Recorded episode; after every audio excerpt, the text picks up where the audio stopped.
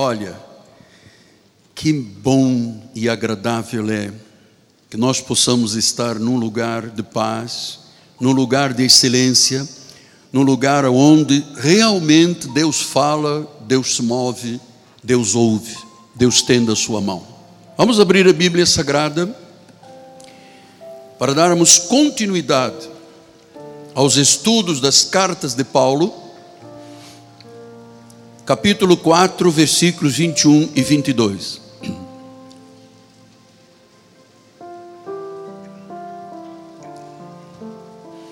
O tema de hoje é instruído segundo a verdade de Jesus. Eu leio a Bíblia, está na página 232 da minha Bíblia, capítulo 4, versículo 21 e 22. Se é que de fato o tendes ouvido, e nele fostes instruídos, segundo é a verdade de Jesus, no sentido de que, quanto ao trato passado, vos despojeis do velho homem, o velho homem que se corrompe, o velho homem que se corrompe segundo as concupiscências do engano. O velho homem se corrompe segundo as concupiscências da carne. Amados, que esta palavra realmente possa trazer inspiração, possa trazer músculos espirituais, decisões de vida. Vamos ouvir o Espírito falar. Oremos ao Pai.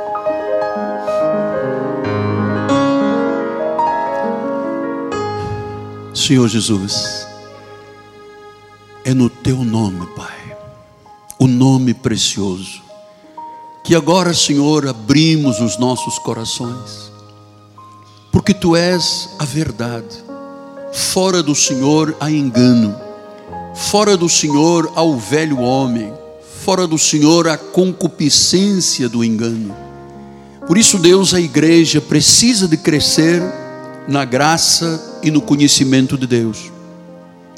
A igreja precisa, Senhor, de se tornar a cada dia mais e mais a imagem e a semelhança do Senhor. Por isso, Senhor, usa agora os meus lábios, usa as minhas cordas vocais, usa a minha mente, o meu coração, para cuidar do teu rebanho. E eu o faço com temor e tremor, porque as ovelhas são tuas, tu as compraste com o teu sangue, Jesus. E por isso, Deus, tu me deste autoridade para pastorear, como bispo e pastor do rebanho, para pastorear as tuas ovelhas. Elas vão crescer na graça, vão crescer no conhecimento e vão se tornando o padrão bíblico que tu tanto queres que aconteça em nossas vidas. Em nome de Jesus. E o povo de Deus diga: Amém, Amém e Amém. Muito obrigado, meu profeta. Deus seja louvado. Meus amados irmãos, minha família, santos preciosos, povo eleito, povo escolhido, povo que tem uma marca, um selo para o dia da redenção. Igreja, meus filhinhos amados. Começo a minha mensagem de hoje dando ao Senhor Jesus Cristo aquele que é todo poderoso, dando toda a honra, todo o louvor e toda a glória. Porque eu sei que os caminhos de Deus são justos e verdadeiros. O salmista diz: Ó oh, Rei das nações. Eu digo esta manhã: Ó oh, Rei das nossas vidas.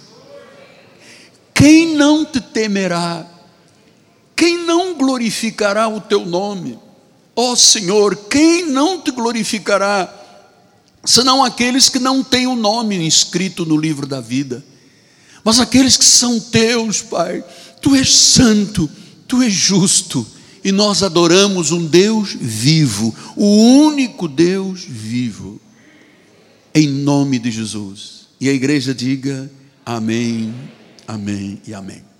Meus amados filhinhos, Como nós estamos tendo cuidado de estudar verso por verso, para algumas pessoas, quando me ouvem pregar, a sensação é: eu nunca ouvi isto. Mas está aqui na Bíblia há dois mil anos. Então nós precisamos de saber os mistérios que estiveram ocultos, nós precisamos de conhecer os mistérios, nós precisamos que Deus arranque o véu que encobre o conhecimento para que nós tenhamos olhos espirituais para compreender a herança dos santos.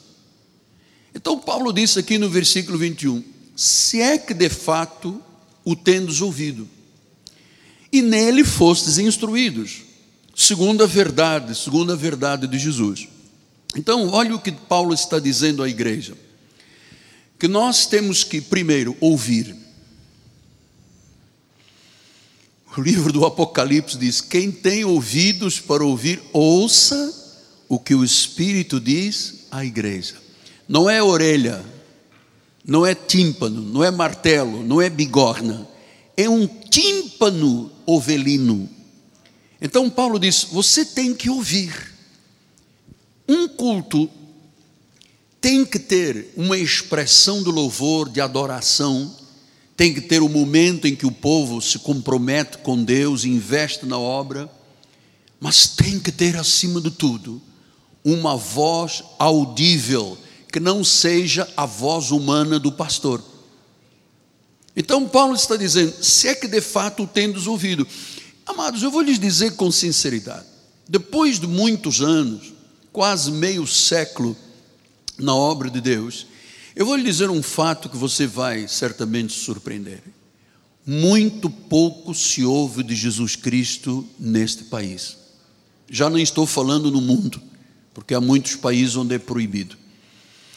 Mas eu tenho visto como é que o modismo, a moda, a, a situação das mídias sociais transformaram totalmente e deformaram a voz de Jesus Cristo. Eu, eu estava no outro dia, eu tive paciência de, nas mídias sociais de ver um senhor que se diz líder de uma igreja. Amado, passou mais do que uma hora e meia lutando com o que ele chamou do demônio, abraçava e dava vinho para beber e dava, botava sangue na cabeça. E o povo batendo palmas, o povo glorificando, achando que ali estava se ouvindo a voz de Jesus. Graças a Deus que você tem um pastor que é temente a Deus. Porque eu jamais subiria a um altar sem primeiro ter ouvido Jesus Cristo. Porque eu, aquilo que eu tenho é o que eu posso dar. Ninguém pode dar aquilo que não tem. Então, Jesus só fala pela minha boca, porque primeiro falou ao meu coração, senão não teria nada para dar à igreja. Então Paulo diz: você tem ouvido, hum? de fato você tem, se é que de fato tendes ouvido.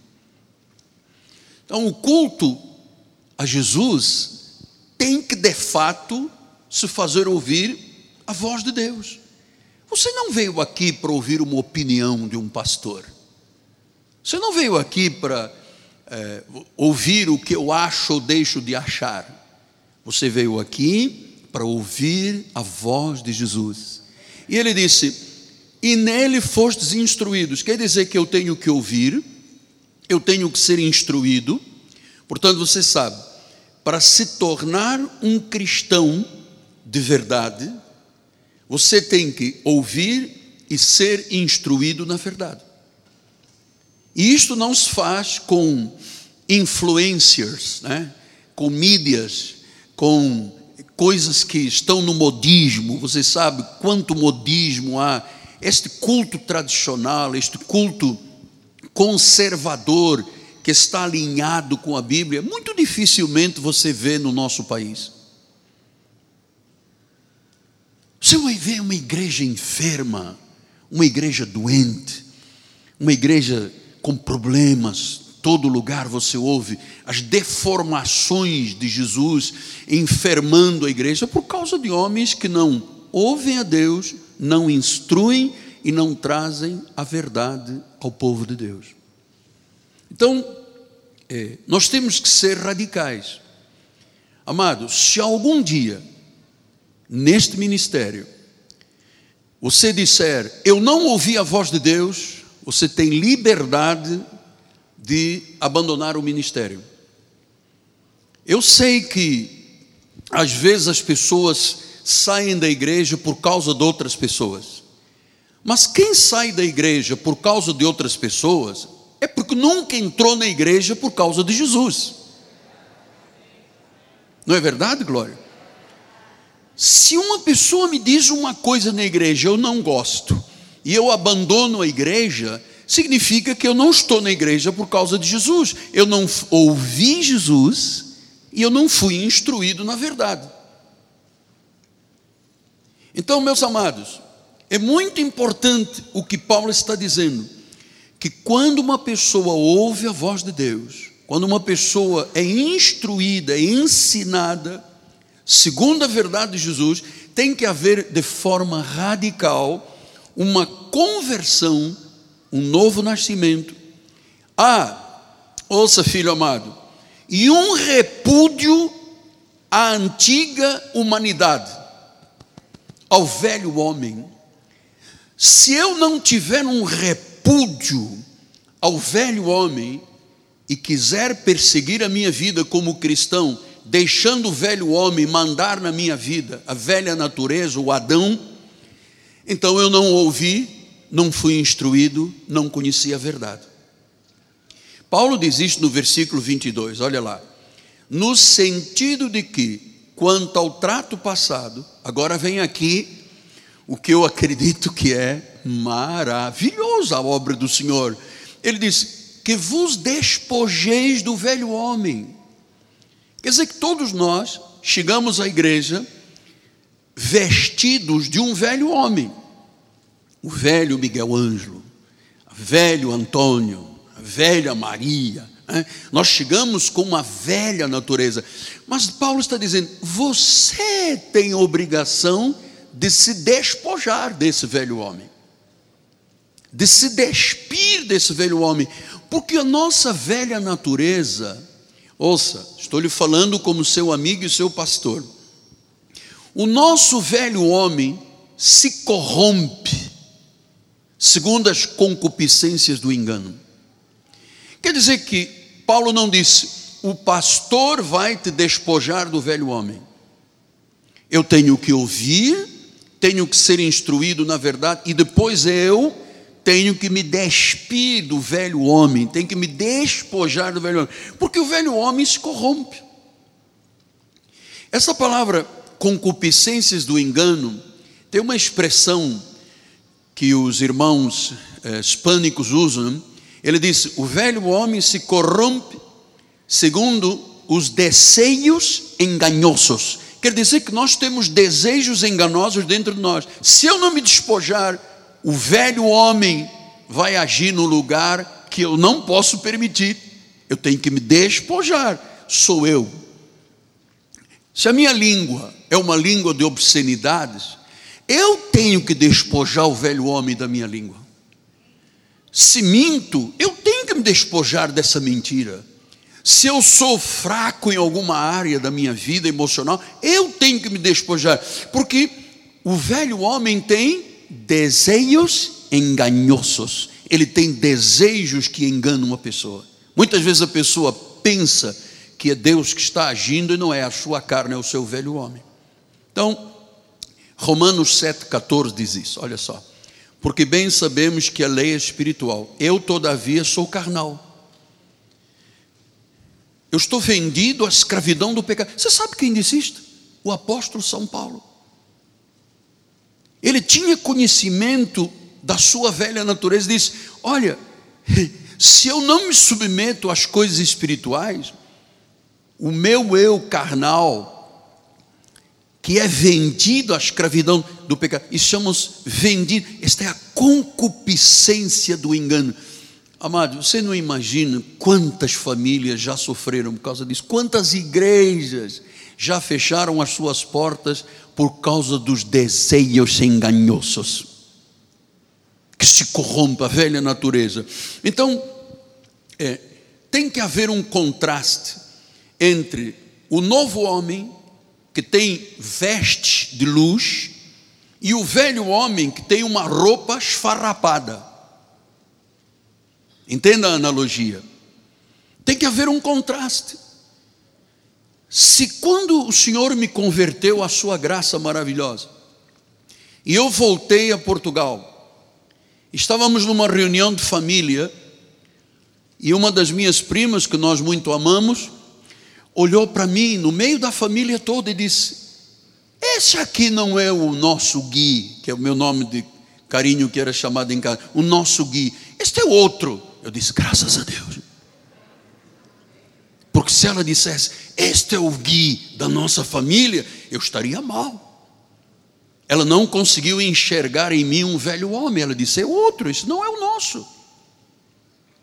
Então, o velho homem é decrépito, é deformado, é tendencioso à corrupção, à ruína, à perdição porque o velho homem, a velha natureza, é dominada pela concupiscência, pelos desejos enganosos, pelas paixões.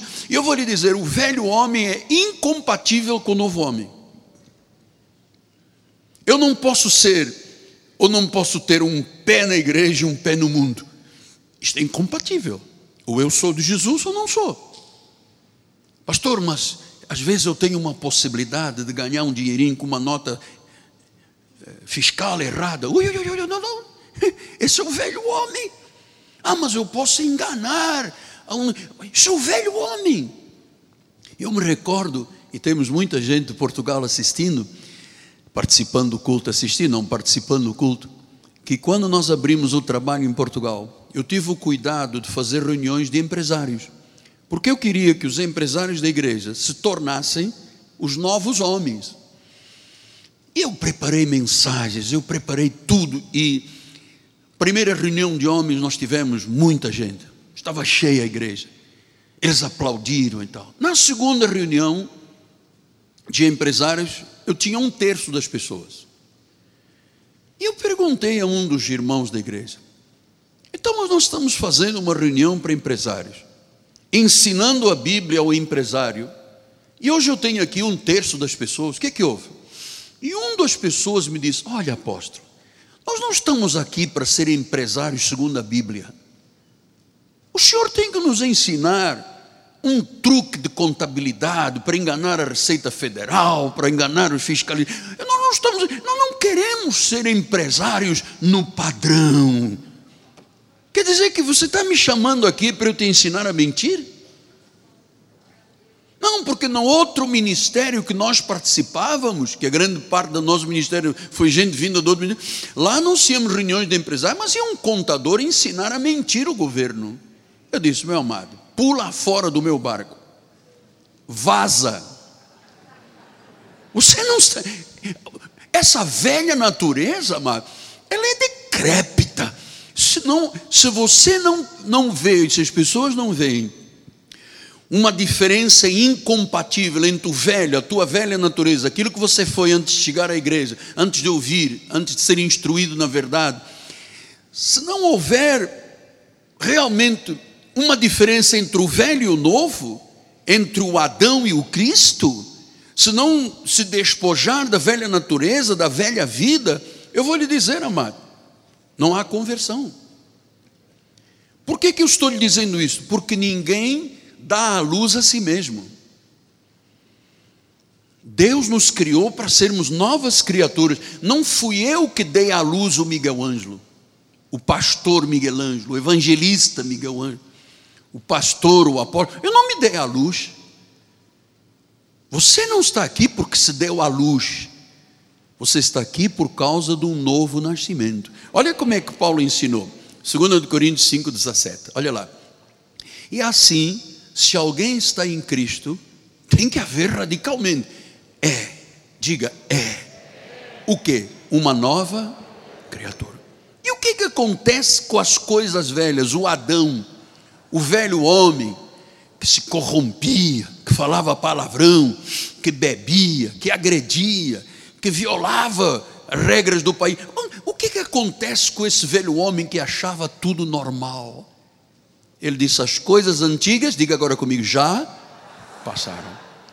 E se já passaram, o que, que acontece na nossa vida? Diga, eis que se fizeram novas. Então, nova criatura. Efésios, vamos voltar lá. Ele disse: Se é que de fato tendes ouvido e nele fostes instruídos. Então eu tenho explicado à igreja que instruído significa o quê? Ensinado. A pessoa aprende. É, quando você aprende as coisas de Deus, o Evangelho da graça, uma santidade tem que brotar da tua vida. Eu não posso dizer, ah, eu me converti, eu fumava cinco carteiras de cigarro, com uma essência dentro, eu cheirava, aquilo me encantava o meu cérebro. Pastor, o senhor não sabe, Deus realmente mudou a minha vida. Hoje eu só fumo uma carteira de 20 cigarros. Não é maravilhoso? Eu fumava 100 cigarros hoje, mas não aconteceu nada na tua vida. Pastor, eu antes de chegar à igreja, eu tinha um calo. E quem pisava no meu calo, sai debaixo. E agora? Não, agora, se pisar no meu calo, eu digo quatro palavrões só. Antes eu dizia vinte. Não aconteceu nada. Então, é, Paulo diz isto em 1 Coríntios 2,16: Pois quem conheceu a mente do Senhor, que o possa instruir? Agora, olha, espetáculo isto. Ele diz assim: Nós, evangélicos, que nascemos de novo, que abandonamos o nosso passado, que nos despojamos do velho homem, temos a mente de que diga, eu tenho a mente de Cristo. Então, se eu tenho a mente de Cristo, olha agora as consequências. Depois eu vou em outras mensagens explicar item por item. Mas olha o que, é que diz o versículo 25. Se eu tenho a mente de Cristo, eu deixo o que? A mentira. Eu falo a verdade. Eu tenho que deixar a mentira. Por que, que tem que deixar a mentira? Porque a mentira é a grande arma de Satanás na vida das pessoas, se ele permitir. Se a pessoa permitir. Eu sei que dizer a verdade é uma luta às vezes, mas a verdade é libertadora. Então, olha aí, consequências de quem é instruído, quem é ensinado, quem ouve a verdade. Ele deixa a mentira. Depois diz o versículo 26: Você pode até irar-se, mas não se ponha o sol sobre a sua ira, ou seja, não vá dormir com os problemas para continuar depois no dia seguinte, um mês de guerra. Depois diz o versículo 27, nem deis lugar ao diabo, vamos estudar no próximo domingo. Depois ele diz no versículo 28, aquele que furtava, não furte mais. Versículo 29, não saia da vossa boca nenhuma palavra torpe, senão unicamente o que é bom. Versículo 30, senão você vai entristecer o Espírito Santo.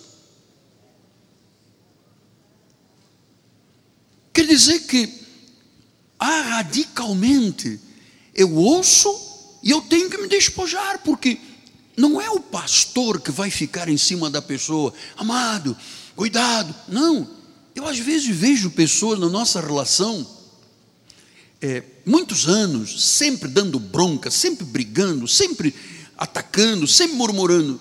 O que, que aconteceu na vida desta pessoa? Nada. Você sabe o que, que a Bíblia diz da mulher rixosa?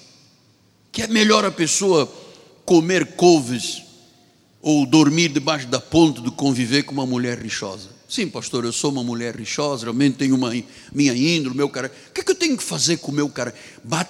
Bater de frente com o seu cara, dizer: Senhor, muda o meu caráter, muda a minha personalidade.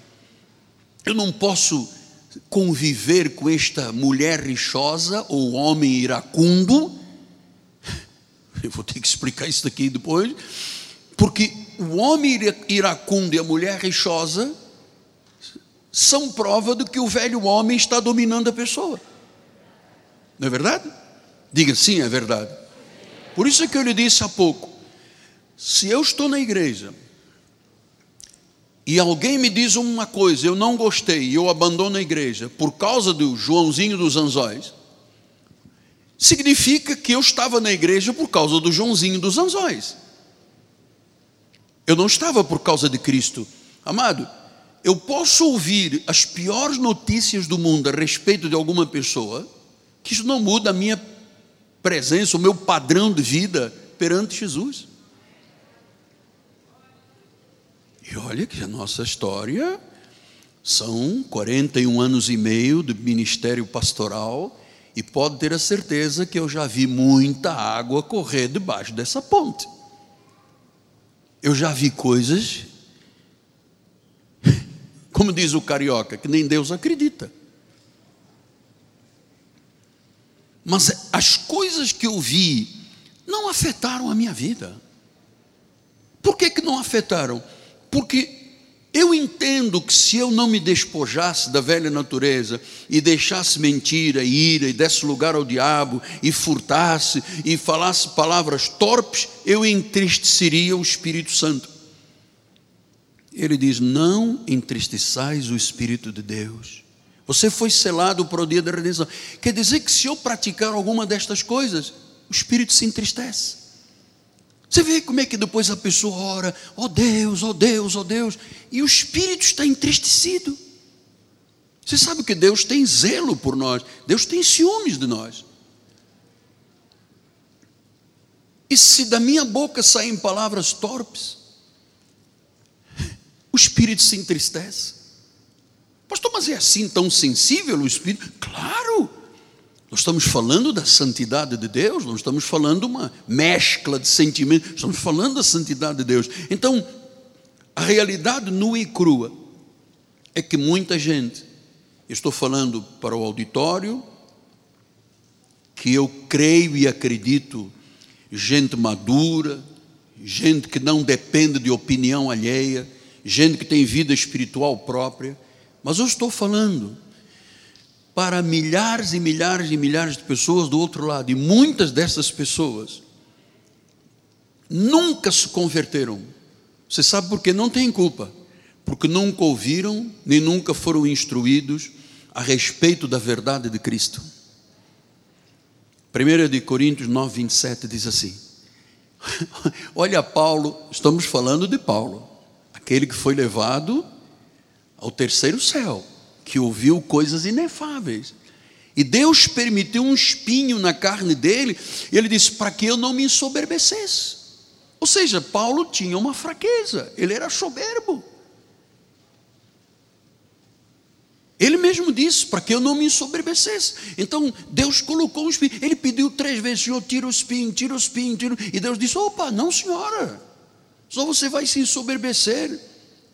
Você vai descobrir que quando você está fraco, é que você na realidade é forte.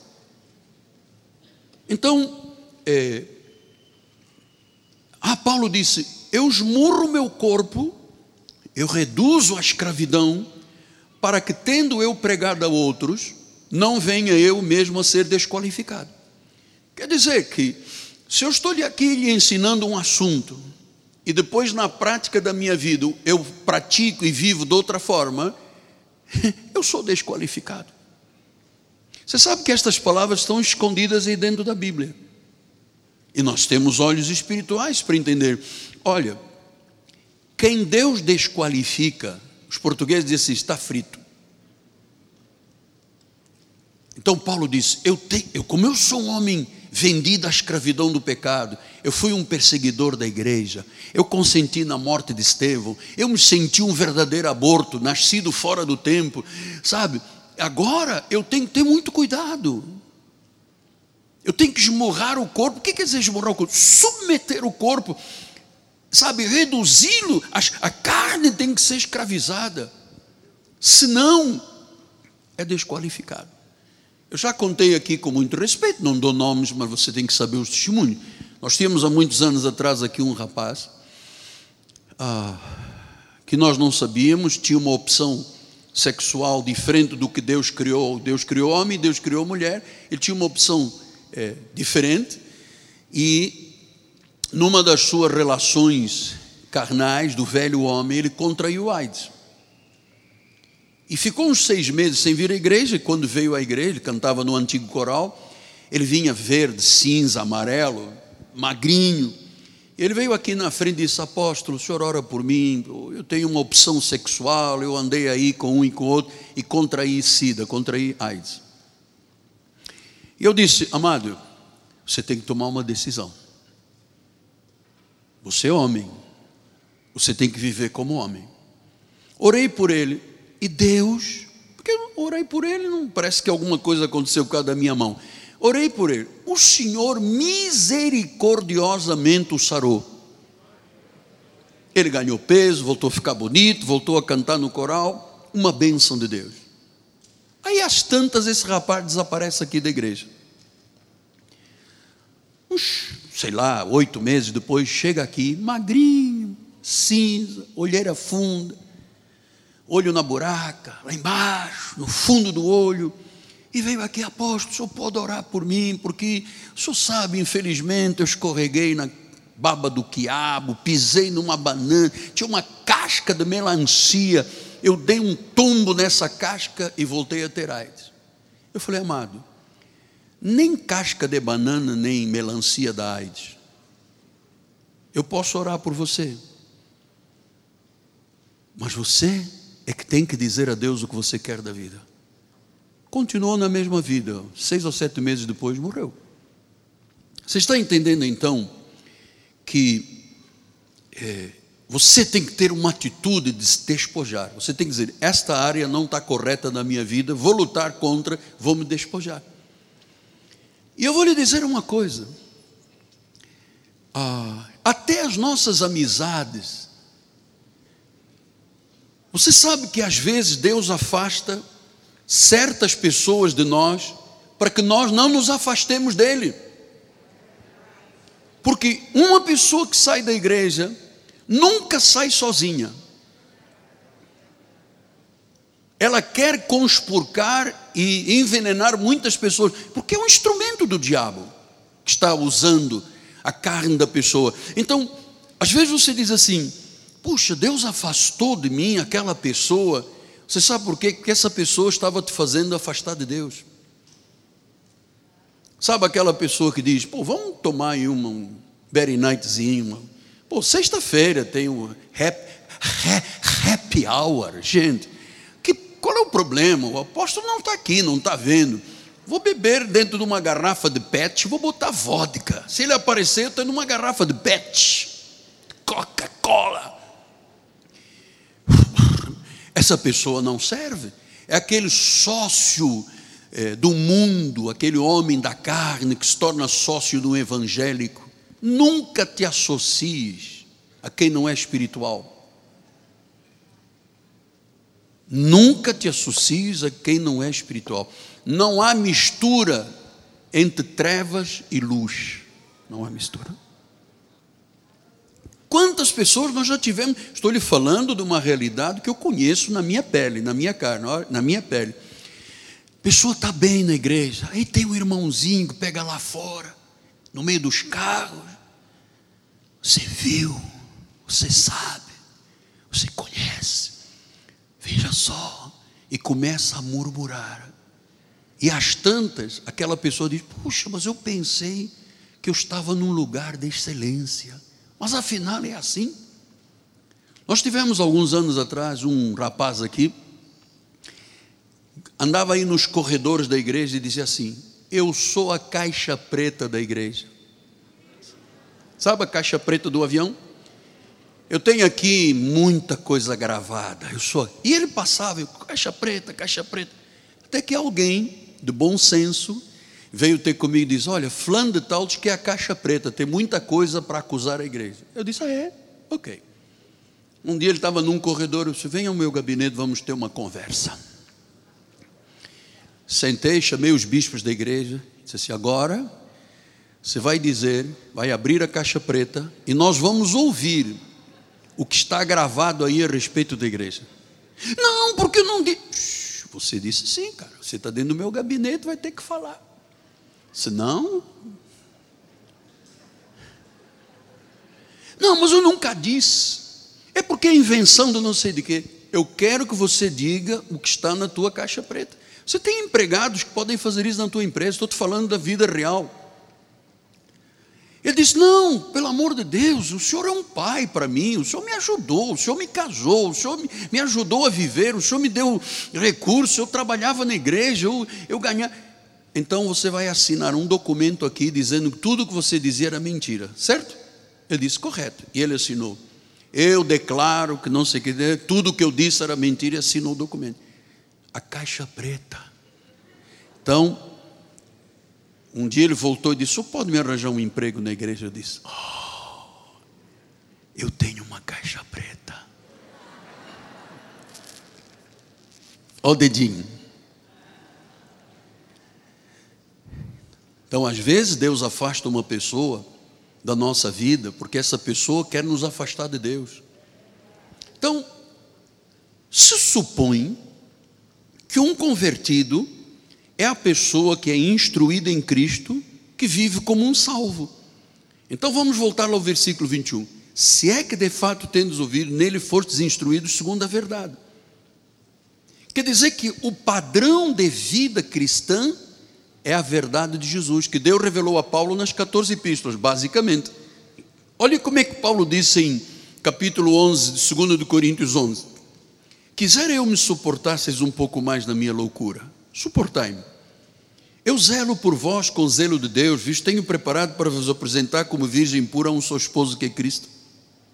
Mas eu receio que assim como a serpente enganou a Eva com a sua astúcia, assim também seja corrompida a vossa mente e se apartem da simplicidade e pureza devidas a Cristo.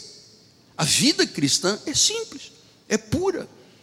Agora ele diz: se vindo alguém prega outro Jesus, que nós não temos pregado, se você aceita um espírito diferente que não temos recebido, um evangelho diferente que não temos abraçado, você de boamente tolera essa pessoa. Eu não posso tolerar se vem um outro espírito, um outro Jesus, um outro evangelho. Aliás, Paulo disse: não te sentes nem à mesa. João disse em 3 João: não te sentes nem à mesa com ele. Segunda de João, não te sentes nem à mesa com ele, não lhes des as boas-vindas.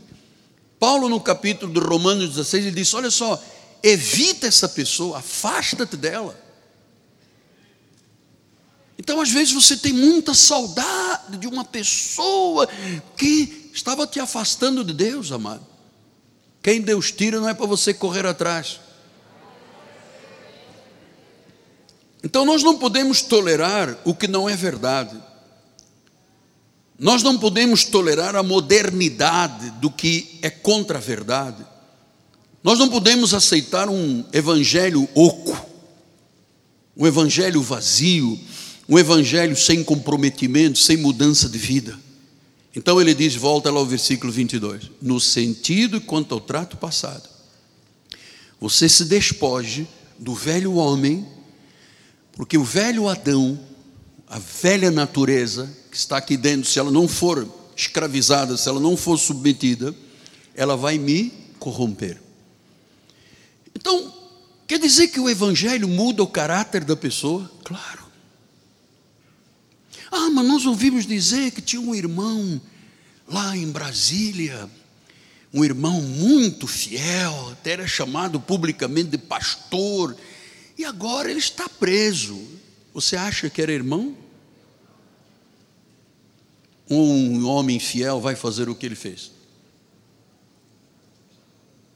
Então Deus muda o caráter. Em Romanos 6,6 ele diz: Foi crucificado com ele o nosso velho homem, para que o corpo do pecado seja destruída. É destruído, para que nós não sirvamos o pecado como escravos. Então Paulo está dizendo: quem vive em pecado é um escravo do pecado. Você pensa que é, pecado é fumar, beber e adulterar só? E a vaidade? Que Satanás usa a vaidade das pessoas às vezes, E, e, e, você sabe que a vaidade, não, às vezes, não é uma coisa que transpareça, mas é uma coisa que está dentro da pessoa.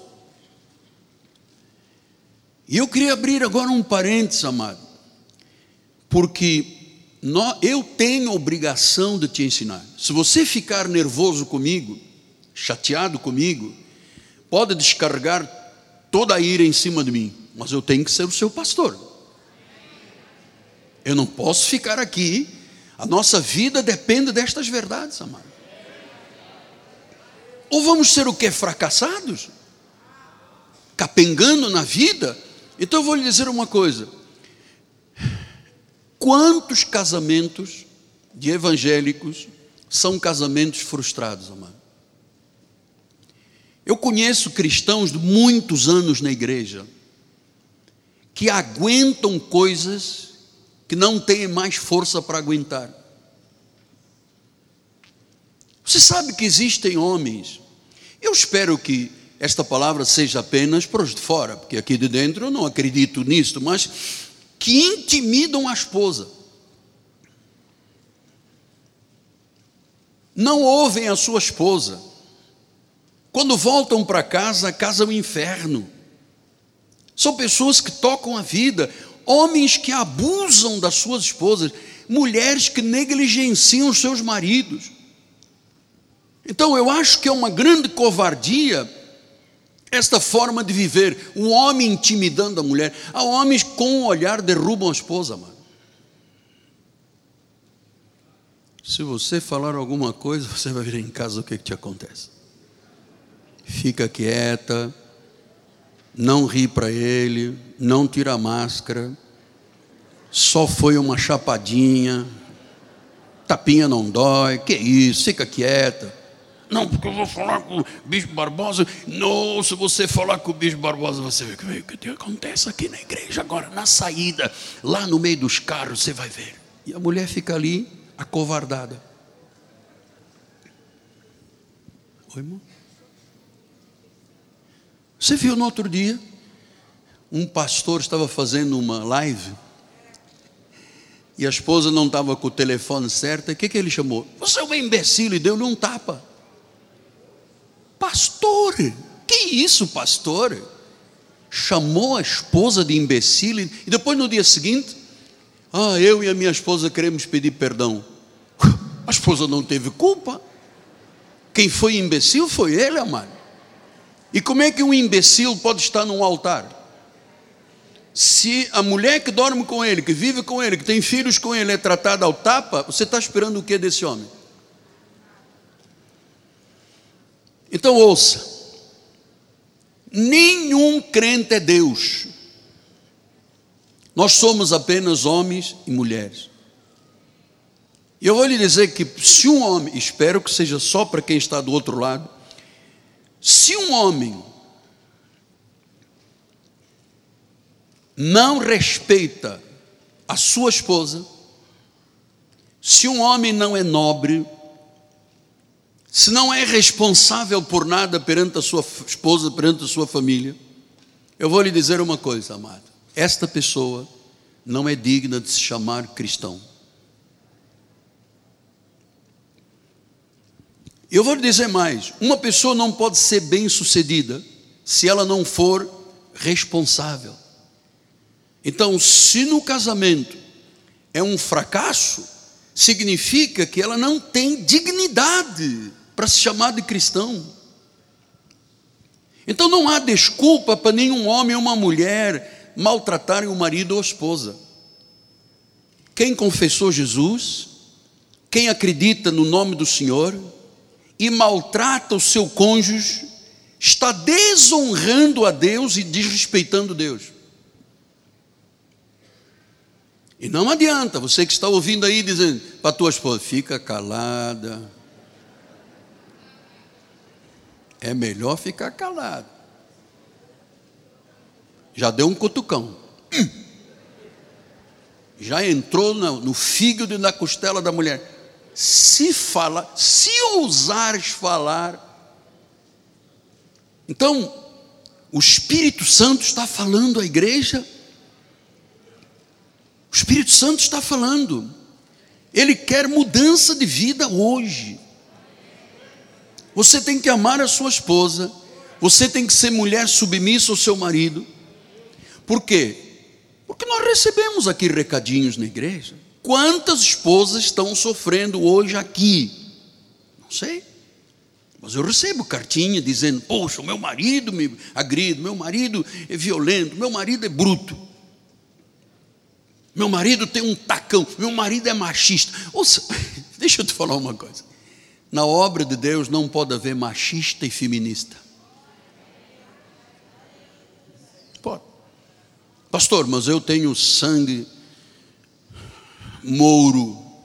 Então faz uma transfusão vai lá no Hospital Nova, Nova América, que chama Américas, e chega lá e diz assim: Eu quero fazer uma sangria. Eu quero tirar o meu sangue de mouro, porque eu sou violento em casa, grido a minha esposa, me põe aqui um outro sangue, tem aí um outro sangue, faz uma transfusão. Amados, dizer que é cristão e ser um machista dentro de casa ou uma feminista você não, estou dizendo, você pode até derramar ira sobre o apóstolo que eu estou preparado. Mas vou lhe dizer, é uma vergonha. Uma esposa que tem medo do marido, ou o marido tem medo da esposa, é uma vergonha. Você tem que imitar os bons maridos e as boas esposas. Porque todos estamos debaixo da mesma autoridade, o Espírito Santo. Eu não posso ser cristão e viver um casamento de trevas de teatro, de aparências. Não posso. Hoje nós vamos tomar a ceia do Senhor daqui a pouco. Nós vamos comer o corpo, vamos beber o sangue. E como é que eu posso beber do corpo, comer do corpo, beber do sangue de Cristo, quando a Bíblia diz que muitos adormecem porque tomam a ceia do Senhor ilegitimamente? Então, como um homem pode levantar a mão para sua esposa? Como um homem pode ameaçar a sua esposa? Como uma mulher pode lutar com a vida conjugal que foi ordenada por Deus? Amado, sou seu pai espiritual, eu tenho que te ensinar. Teu corpo não é teu, é do teu marido. Teu corpo não é teu, é da tua esposa. Então eu não posso lutar com essa questão, porque se eu não ajeito o meu casamento, se eu não faço um voto ao Senhor, se eu não peço perdão à minha esposa ou ao meu marido, eu vou beber o juízo de Deus, amado. Estou lhe falando a experiência de 41 anos e meio de pastor. Não sou mais um teste. Porque teste laboratorial para promover um remédio é 10 anos. 10 anos está aprovado pela Anvisa, pode distribuir. Eu não sou um teste, não estou aqui num laboratório, tenho 41 anos e meio, amado, da obra de Deus. Então, filhas e filhos de Deus precisam de ser como Cristo. Você sabe o que, é que a Bíblia diz? Que Cristo amou a igreja. Cristo ama a igreja. E eu vou dizer, amado, tem gente bebendo o juízo de Deus porque Deus não está feliz com você. E eu vou dizer, porque isto é, é a minha vida. Há muitos casais que estão doentes, estão distantes um do outro. A esposa dorme num canto do colchão e o marido dorme no tapete do outro lado. Não, não se aguentam ver. Estão na mesma casa, têm filhos, tiveram relações conjugais, depois não se suportam. Então, é, isto, é, isto é doença. Isto é o velho Adão. Você algum dia ouviu Jesus ameaçar a igreja? Igreja, se você não fizer o que eu estou te mandando, eu vou apagar o teu nome do livro da vida. Se algum dia viu Deus ameaçar alguém? Então, como é que eu posso ameaçar o meu marido ou a minha esposa? Nós temos que ser como Jesus, não temos que ser como Adão. Quem ameaça a esposa não está amando como Cristo amou a igreja. Então nós não podemos, homens de Deus, amado, vou dizer isso, nós não podemos ser covardes, machistas. Você, senhora, não pode ser feminista. Não espere o seu marido morrer para você ser feliz. Não espere a sua mulher morrer para você ser feliz. Não lute contra Deus. Não entristeça o Espírito Santo. Não apaga o Espírito Santo da tua vida. Porque isto tudo que eu lhe falei aqui é exatamente o velho homem que precisa de ser despido. Colossenses diz isso 3. Não mintais uns aos outros, uma vez que vos despistes o velho homem com os seus feitos. Versículo 10 vos revestistes do novo homem que se refaz no pleno conhecimento, segundo a imagem daquele que eu creio. Então diz que nós nos despimos do velho homem. O velho homem não pode ser um velho homem de palavrão, amado. Não pode humilhar uma esposa, não pode, em hipótese alguma. Ameaçar, vocês não veem todos os dias notícias, violência em casa, marido mata a esposa. Ontem vi no, no UOL o indivíduo foi na casa da ex-esposa, matou a ex-esposa, atirou na vizinha, atirou nos filhos. Uma confusão. Esteja, amado, quem não respeita as regras bíblicas está bebendo o juízo de Deus. Então diz que nós nos despimos e nos vestimos de novo, nos revestimos de um novo homem, segundo a imagem de Jesus. E quanto ao trato passado? trato passado, conduta anterior. Deus reverteu isso na nossa vida uma vez por todas. O antigo foi tirado da nossa vida, o presente é novo e diferente.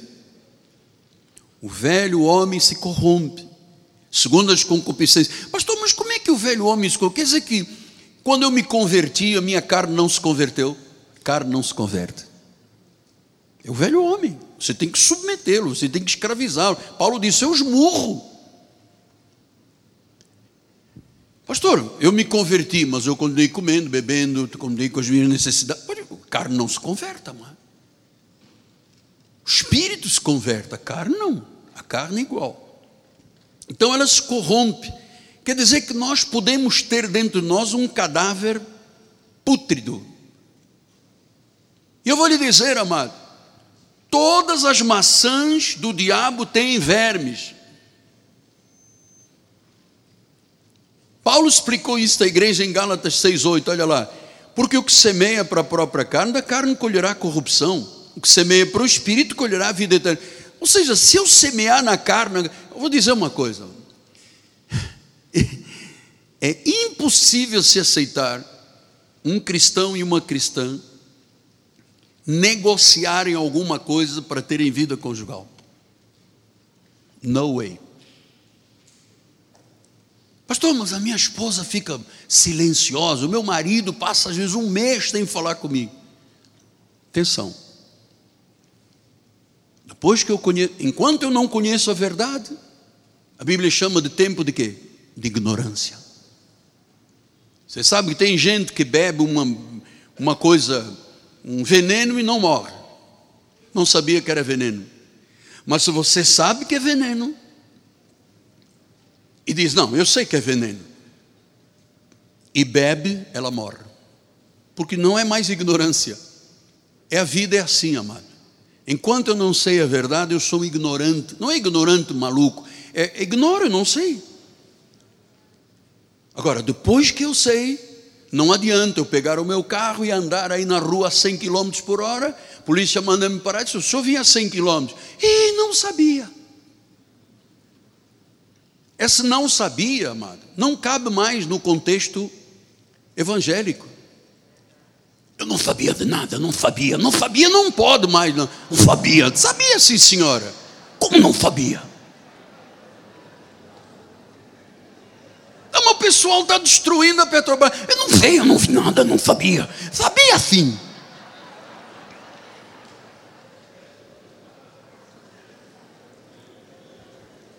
Eu não sei porque que vocês estão rindo. Então, esta palavra concupiscência é muito importante. Olha o que, que diz: epitomia Epitomia quer dizer desejos, anelos ilegítimos, exagerados, pecaminosos, pervertidos, desejos sexuais ilegítimos. É a concupiscência. Então, pastor, quer dizer que o Espírito do Senhor endireita a nossa vida? Endireita. E eu queria agora, nestes sete minutos finais, mostrar como é que Deus endireita a pessoa. Porque, ah, tem um ditado que pau que nasce torto, fica torto o resto da vida. Se é evangélico, se é cristão, ouvi a verdade, fui instruído, posso ser todo torto, mas Deus endireita. Para a tua felicidade, para o teu bem-estar, para a tua família, mano. Sabe quantos filhos hoje são adultos, estão aqui na igreja que viram brigas e brigas e brigas em casa? Você sabe que às vezes uma filha de um pai alcoólatra vai querer casar com um alcoólatra, porque ela o, o padrão de vida que ela tem, o padrão de homem que ela tem, é de um alcoólatra. Então ela procura o padrão do alcoólatra e arrebenta com a vida toda. Então nós temos que entender que a concupiscência, a epitomia, tem que ser controlada na nossa vida. Eu também tenho desejo, você tem desejo, temos que ter controle. E eu vou lhe dizer também outro fato. É inadmissível que um jovem da igreja tenha vida sexual antes do casamento. Inadmissível. Ah, mas pastor, eu não sei onde tinha a cabeça. Não sabe onde tinha a cabeça, está aqui, ó. Sabe onde tinha a cabeça? A cabeça fica em cima do pescoço.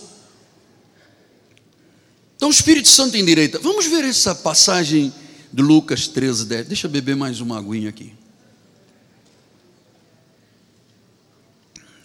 Esta é a água do Guandu.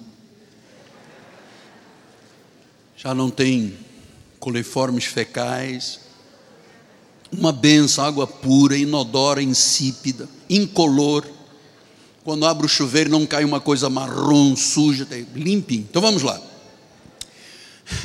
Lucas 13. Ora, ensinava Jesus no sábado, numa das sinagogas. Então Jesus foi à casa de Jesus, à casa do Pai, que para os judeus chama sinagoga, para nós é templo, é santuário, é igreja. E veio ali na sinagoga, na igreja, uma mulher possessa de um espírito de enfermidade havia 18 anos, andava encurvada, sem de modo algum poder endireitar-se. Vendo a Jesus, chamou e disse: Mulher, sabe quando Jesus tratava mulher, quando ele disse à mãe dele, mulher, não é mulher de desprezo, é senhora, do original é senhora. Os americanos dizem my lady. Chamou e disse: mulher, tu estás livre da tua enfermidade. Impondo-lhe as mãos, imediatamente ela se endireitou. E começou a dar glórias a Deus. Quer dizer que uma pessoa que estava ali, de modo nenhum podia se, en, se endireitar, Imagina, então estamos falando de vida torta, não é verdade? Este é o, o exemplo do que ele está dando. Porque uma enfermidade física também é uma enfermidade espiritual. Chama-se espírito de enfermidade. Esta mulher vivia numa profunda depressão, porque o seu espírito, que tem conexão com a carne, ela estava com a sua carne encurvada, encurvada pela depressão, encurvada pela tristeza, um estado interior deplorável, que depois, quando o interior está deplorável, vem o rosto, e a pessoa sabe quem está com o exterior deplorável, porque o interior está deplorável. Então, esta mulher aparentemente estava viva, mas ela estava encurvada, 18 anos encurvada, só olhava o pó, só olhava o chão, 18 anos. E diz o versículo 12 que vendo a Jesus, quer dizer que o Senhor vê, e olha, Ele não vê só o exterior, não. Deus não olha como homem, Deus vê o interior, Deus vê o coração. Deus vê o coração. Então ele disse: mulher, você que está é, tão solitária, tão deprimida, tão encurvada. Veja, era uma multidão que estava dentro da sinagoga. Assim como nós estamos aqui, uma multidão, deixa eu dizer publicamente, com distanciamento, com máscara, com álcool, com sanitarização, com todas as regras, estamos obedecendo fielmente às ordens governamentais no meio desta grande congregação, você pensa que você está aí isolado sem que Deus te conheça e saiba quem tu és? O Senhor tem os seus olhos sobre nós. E ela que estava ali no meio de uma multidão com o coração ferido, quando Jesus a olhou, a Bíblia diz que Jesus é a luz. A luz chegou o brilho chegou. Aquela mulher encurvada, puxada para baixo, vida travada, vida amarrada, olhando o pó, acorrentada, encarcerada. Para muitos, numa situação destas, o melhor era o quê? Morrer. Deixar de existir, parar o coração. Porque esta mulher vivia no poço, no pó, no monturo, na aflição. E olha, diz que ela era escrava de Satanás, hein? E eu vou lhe dizer: quando Satanás prende uma alma, a alma sozinha não consegue se livrar. Sabe como é que é a alma de uma pessoa presa por Satanás? Diz Provérbio 25, 20, olha lá. Como quem se despe num dia frio, você imagina um dia frio tirar a roupa e como vinagre sobre ferida. Assim é o que entoa canções junto a um coração aflito. Então, se uma pessoa está aflita, e se eu começar a entoar canções, eu estou jogando vinagre na ferida, eu estou despindo o corpo no dia de frio. Esta mulher estava aflita. Essa mulher estava aprisionada por Satanás 18 anos. Amados, 18 anos é muito tempo. Se às vezes uma dorzinha de costas, uma nevralgiazinha, um negócio na coluna, você já fica todo. Agora imagina 18 anos. 18 anos sob o jugo do diabo, numa caverna escura, acorrentada. Mas olha, ela estava onde? Na sinagoga. Ela não foi procurar o Pai de Santo. Ela não foi procurar cartomante ela não foi o jogo de búzios, ela não foi a mesa branca com três pés ou mesa preta com sete pés, ela foi a sinagoga. Lucas 13,16 ele disse: Por esse motivo não se devia livrar deste cativeiro em dia de sábado, desta filha de Abraão, a quem Satanás trazia preso. Claro, Satanás podia prender uma pessoa porque estava vivendo o velho pacto. No novo pacto, quem é nascido de Deus, Deus o guarda e o maligno não toca. Mas ali ainda estava no velho pacto, 18 anos. Sabe, um fardo. Satanás prendeu esta mulher num fardo. E eu vou lhe dizer: o diabo hoje não pode destruir um filho de Deus, uma filha de Abraão. Mas quando o filho de Deus se porta como um filho do diabo, Deus Deus deixou o recado na Bíblia, amado. Se eu mantenho um pecado e não confesso e deixo, eu não prospero. Ele usa armas de mentira, de engano. Esta filha de Abraão estava encurvada por Satanás quando Jesus a viu e disse: mulher. Ele sabia tudo a respeito dela. Ela estava oprimida. Diz Isaías 43, 1: mas agora assim diz o Senhor que te criou, Jacó que te formou, não temas, eu te remi, chamei-te pelo teu nome, tu és meu. Então ele disse: mulher, vem aqui. Hoje é o fim da tua prisão. Hoje é o fim da tua opressão. Eu começo uma obra na tua vida, eu vou terminar. Eu fortaleço você na força do Senhor. Você não tem que pagar preço de mais nada. Você não tem que entrar em corrente de nada, você não tem que beber óleo de nada, você não tem que comer sal de nada, nem pimenta do reino, nem derramar sangue na cabeça e tocar chofar. Jesus pode erguer num instante, porque Jesus pode tudo. Então, uma alma atribulada, diz em Lucas 13, 14. Lucas 13, 14 diz: avança um pouquinho, bispo. Aí, o chefe da sinagoga, se indignando de ver que Jesus curava ao sábado, disse à multidão: Seis dias há que se deve trabalhar, vindo depois esses dias para seres curados, e não no sábado. Então, o chefe da sinagoga não gostou de ver aquela cura, ficou indignado. Uma mulher que sofreu 18 anos, o chefe da sinagoga não tinha coração de Deus, ela estava encurvada. E Jesus disse: Seja curada. E ela se endireitou. Eu acredito, amado, todo o meu coração, lhe digo, na simplicidade de um homem que é pó. Hoje, Deus está endireitando vidas, amado. E diz o versículo 17: Tendo ele dito estas palavras, todos os seus adversários se envergonharam. Entretanto, o povo se alegrava por todos os gloriosos feitos que Jesus realizava. O inimigo será envergonhado, amado. E você vai se alegrar muito. Porque você não vai, eu estou dizendo você, alguém eventualmente que passe por este drama de uma vida aprisionada, curvada, Jesus veio para destruir as obras de Satanás.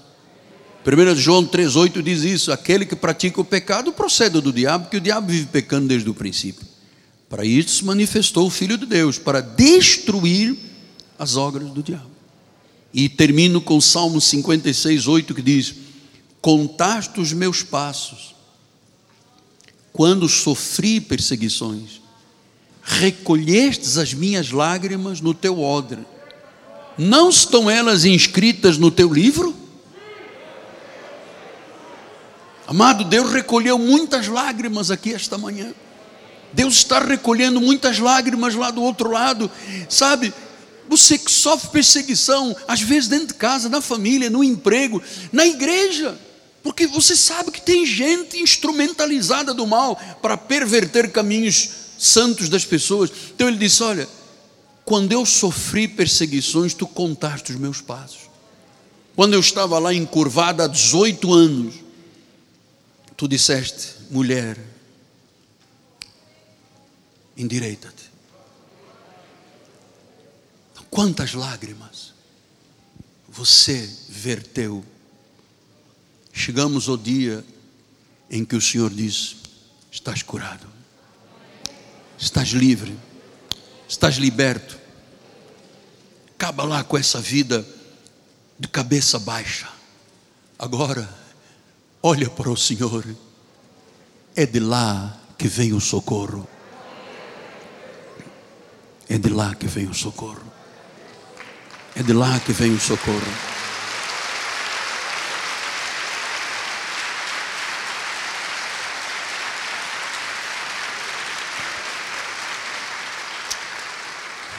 A Deus toda a glória. Por temor de Deus, curva sua cabeça perante esta palavra. Senhor Jesus Cristo, tu conhecias aquela mulher, Pai. Ela estava na tua casa naquele tempo, na sinagoga. E quando tu a viste, sabias que ela precisava de um remédio que nenhum homem porque nenhum homem tem a capacidade de arrancar das garras de Satanás ninguém.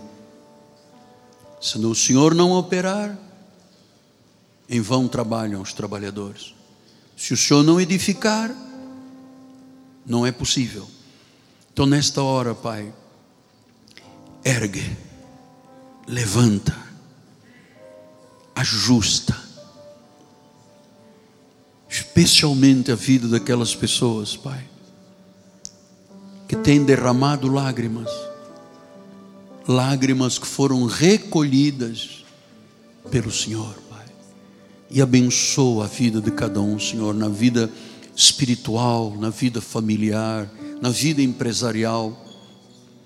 Hoje todos nós, começando por mim, estamos sendo instruídos ouvindo a verdade de Cristo. Então, Senhor, levanta, ergue, Que hoje, ao terminarmos este culto, todos possamos dizer: Eu ouvi a voz de Deus, a mão do Senhor fez a obra, Pai. Em nome de Jesus Cristo, seja renovada a tua vida, seja renovada a tua família, seja renovado os teus sentimentos, as tuas emoções. Diz não eu não nasci para sofrer. Eu não nasci para andar de cabeça baixa. Eu nasci para viver erguido, Deus. Olhando para o Autor e o Consumador da nossa fé. Em nome de Jesus Cristo, Pai. E a igreja diga: Amém, Amém e Amém. Graças a Deus. Nós vamos agora. Glória a Deus. Nós vamos agora entregar os cálices que já vem. É um cálicezinho para mostrar à igreja. Isso está lacrado. E já vem aqui o vinho, aqui neste caso o suco de uva e o pão. Na hora você abre e vai participar da ceia do Senhor.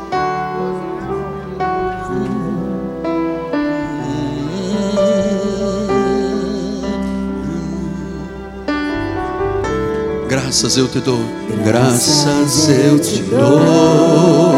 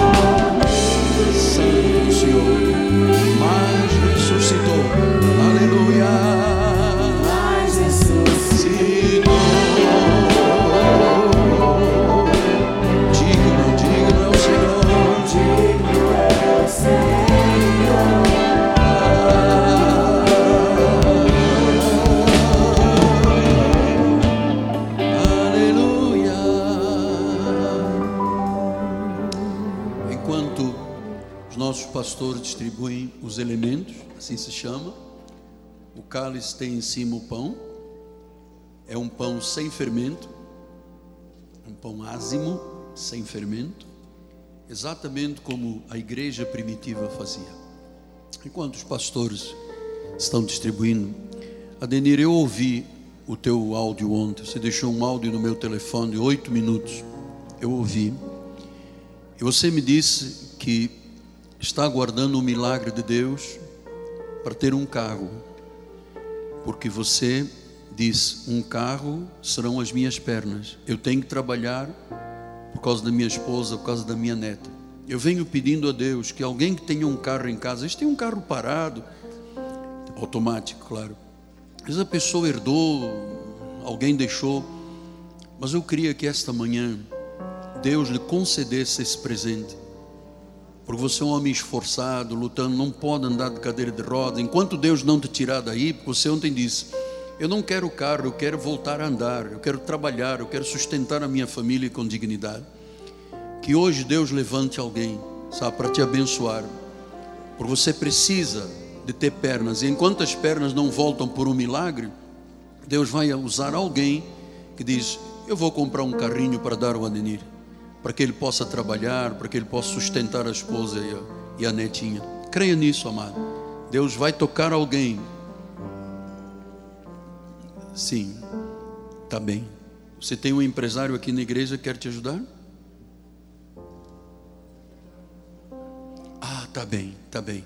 Eu sei que Deus hoje vai levantar. Às vezes um carro de 20 mil reais, 30 mil reais, resolve a tua vida, né?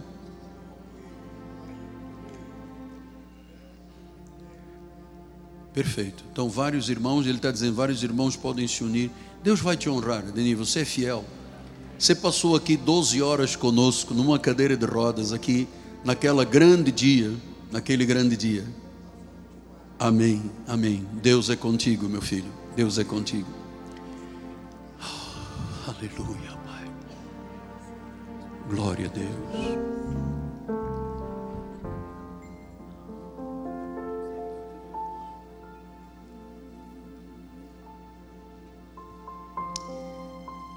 Naquela noite em que o Senhor foi traído, Ele tomou o pão em Suas mãos e o abençoou partiu e disse: Este é o meu corpo. Ele estava profetizando, porque foi pelo corpo, foi pelas chagas, que nós já fomos sarados.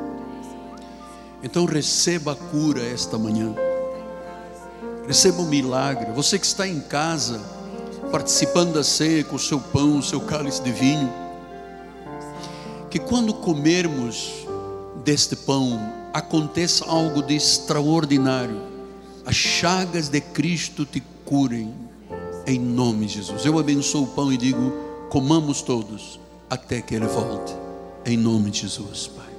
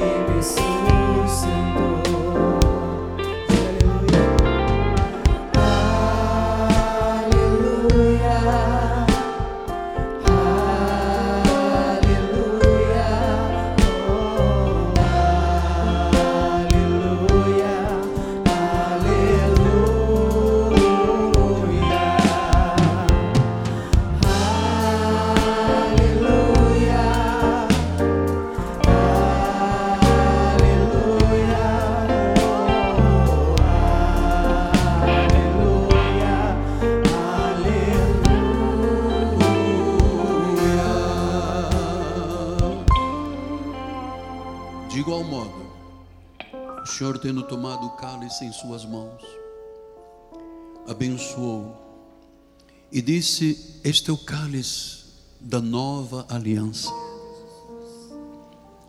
Este é o cálice do sangue de Jesus. Este é o cálice que diz: não mais Moisés, não mais sacrifícios, não mais abluções, não mais pagando o preço, não mais noites sem dormir, nem mais semanas sem comer. Nós vivemos de um novo pacto. E por um único sacrifício, o Senhor aperfeiçoou para sempre aqueles que estão sendo santificados no seu modus vivendi. Então eu abençoo o cálice e digo: Filhos amados, bebamos todos até que Ele volte. Por causa deste sangue, nós fomos justificados e lavados, salvos para sempre. Bebamos com alegria. É Cristo que vive em nós. Amém, Senhor.